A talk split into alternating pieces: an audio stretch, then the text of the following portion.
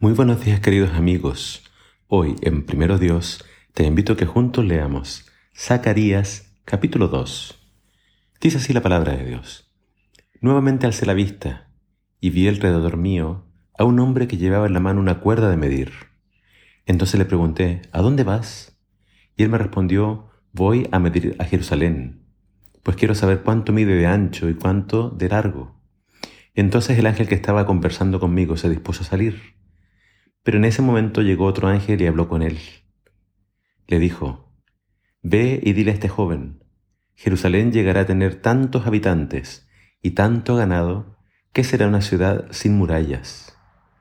Porque yo mismo, que soy el Señor, seré su muro de protección, seré como una muralla de fuego a su alrededor, y además haré sentir siempre mi poderosa presencia dentro de ella. Vamos, Huyan de la tierra del norte, de Babilonia. Fui yo el que los esparcí a ustedes por los cuatro puntos cardinales. Salgan de Babilonia, regresen a Jerusalén. Lo ordeno yo, que soy el Señor Todopoderoso. Vamos, Israel, es hora de marchar.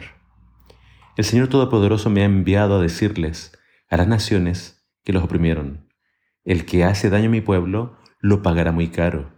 Quien daña a Israel es como si, lastimara la niña de mis ojos. Los aplastaré con mi puño, y sus mismos esclavos los robarán. Entonces reconocerán que el Señor Todopoderoso me ha enviado. Canta y regocíjate, Jerusalén, porque yo he venido para vivir contigo. Lo afirmo yo, el Señor. En aquel tiempo muchas naciones se convertirán en fieles devotas del Señor. También ellas serán mi pueblo y viviré en medio de ellas. Entonces sabrán que fue el Señor Todopoderoso quien me envió a ustedes. Judá será de nuevo herencia del Señor en la tierra santa. Dios, una vez más, ha escogido a Jerusalén para bendecirla. Que toda la humanidad guarde silencio delante del Señor, porque se ha puesto en pie en su santa morada. El capítulo de hoy contiene promesas muy hermosas para el pueblo de Dios encontramos que primeramente Dios les promete que Él va a cuidar de ellos en Jerusalén. Eh, en este pasaje encontramos por única vez en, en toda la Biblia la expresión tierra santa para la tierra de Israel. Entonces, ¿cuál es el mensaje? Dios le dice a la gente, a su pueblo que todavía estaba en Babilonia, salgan de Babilonia y vuelvan a Jerusalén. Eh, tenemos que entender que eh, Jerusalén eh, había estado destruida mucho tiempo y su pueblo, el pueblo de Dios, había estado en Babilonia por más de 70 años. Y cuando ahora el pueblo vuelve, no todos volvieron. Muchos se quedaron en Babilonia. Estaban cómodos allá, tenían sus negocios, tenían sus casas. Pero Dios les dice, vuelvan. Y este mensaje tú puedes cronometrarlo con, la historia de Esther.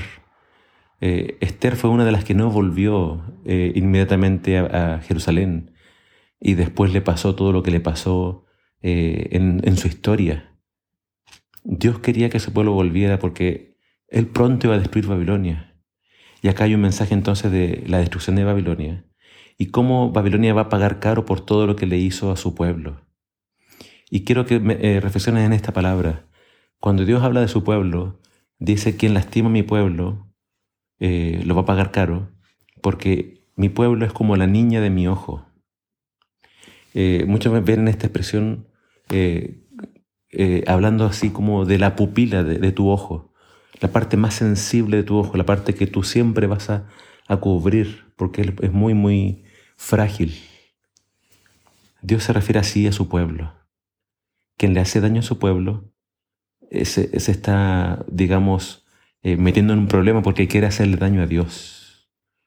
Es decir, Dios se preocupa por ti. Siempre Dios ha pensado en ti y su único deseo es bendecirte, protegerte. Dios dice, quienes vuelvan a Jerusalén, yo voy a estar en Jerusalén, yo voy a vivir con mi pueblo, yo voy a ser un muro de fuego para Jerusalén. Y es lo que Dios siempre ha querido hacer con nosotros, guardarnos, protegernos, y ser ese muro de fuego para nuestras vidas. Pero nosotros tenemos que volvernos a Él. Nosotros tenemos que confiar en sus palabras, obedecerle, salir del mundo, salir de, de todo lo que el mundo nos ofrece y consagrarnos única y enteramente a Él. Volvamos al Señor y confiemos en sus promesas. Que el Señor te bendiga.